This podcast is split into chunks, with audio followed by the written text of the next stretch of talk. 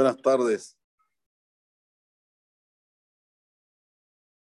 Sabemos que hay una lajana en Shulchan Aruch que cuando tenemos una casa tenemos que hacer algo Zeher la Mikdash. Tenemos que recordar el Bet Mikdash en nuestro hogar. ¿Qué hay que hacer? Hay que hacer una amma a la amma 50 centímetros por 50 centímetros que esté totalmente, digamos, descascado, que no tenga ni cal.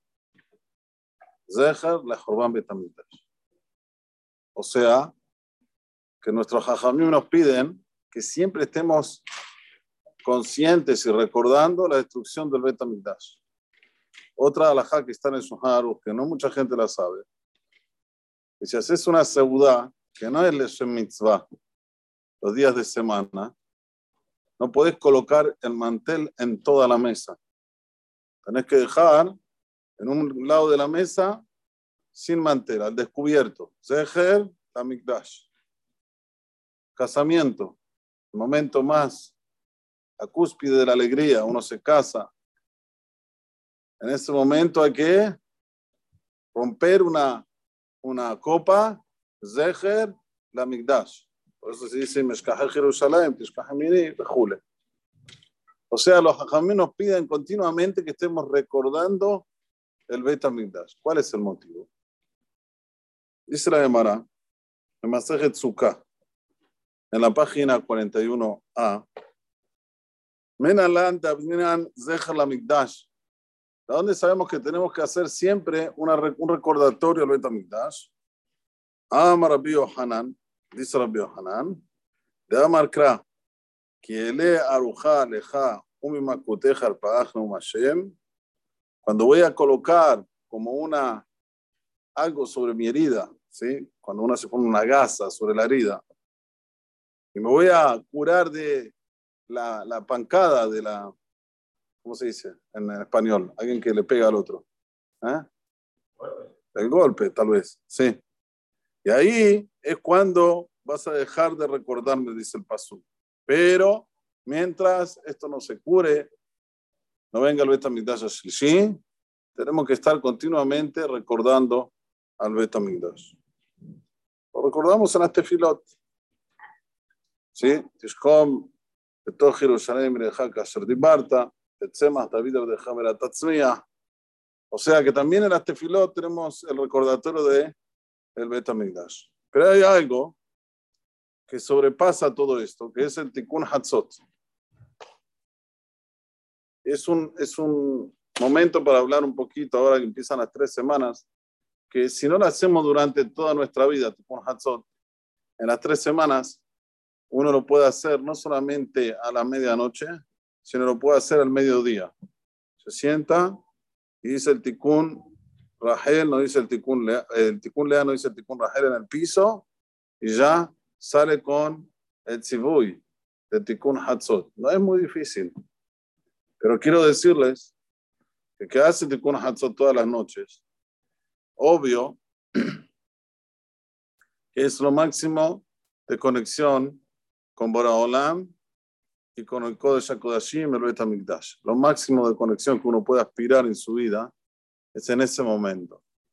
Yo sé que hay mucha gente que se cuida la parte, digamos, gufaní, ir a la mikve, son todas cosas muy nisgabim, pero no hay algo más elevada, algo más elevado que tikkun hatzot. Porque ahí es cuando la persona recuerda y siente la falta del Bet Mikdash todos los días del año. Se levanta la noche, se sienta en el suelo hay días que se hacen los dos tikunim, hay días que se hace solo un tikun, depende si se dice Yem o se dice Ana. Y lo hace de facto, en ese momento, un mitromem, se eleva. Cuando estaba en Brasil, me mostraron una vez un cintur de Rabbenu Yehuda Ptaya, Seher Tzadik Kadosh Ibrahá.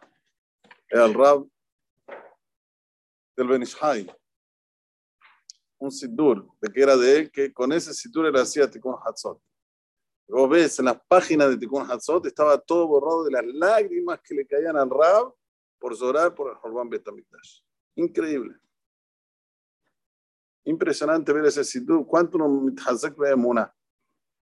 Pero, por ejemplo, que tiene problemas en los ojos, se hace tikkun hatzot, es una segulá para curarse. Tikkun hatzot está lleno de segulot. Pero lo principal, dejemos la segulot de lado, es la conexión que uno tiene con Boraholam, el OK Israel, Am Israel, Eretz Israel, Jule. Esta es una conexión muy fuerte con Hatzot. Por eso, cada vez que nosotros vamos a estar en esto de las tres semanas y vamos a hacer algo, ojalá que no estemos, que venga el Mashiach antes, pero vamos a hacer algo en recordatorio al Bet Migdash, vamos a hacer un beneficio a nosotros. ¿Por qué? Porque dice la Gemara,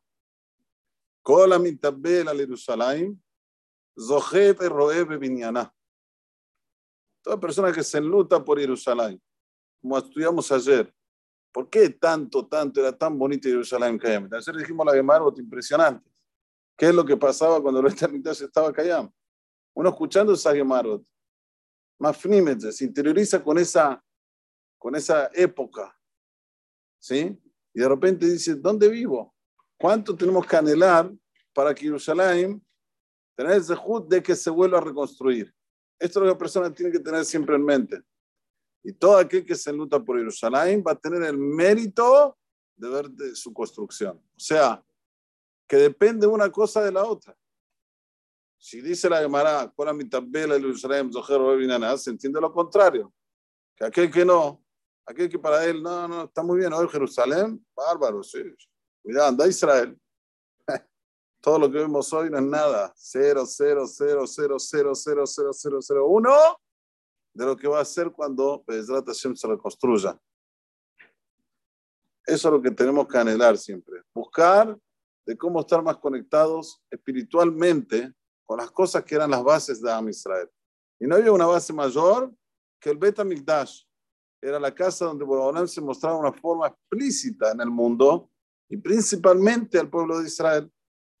Los korbanot, asiata korbanot, las ofrendas que se hacían adentro, toda la, la estructura que se manejaba en pro de Boraholam, el mundo, Olam Am Israel y Shear Umot, y las demás naciones. Todos se beneficiaban con, con el Betamikdash Kayam.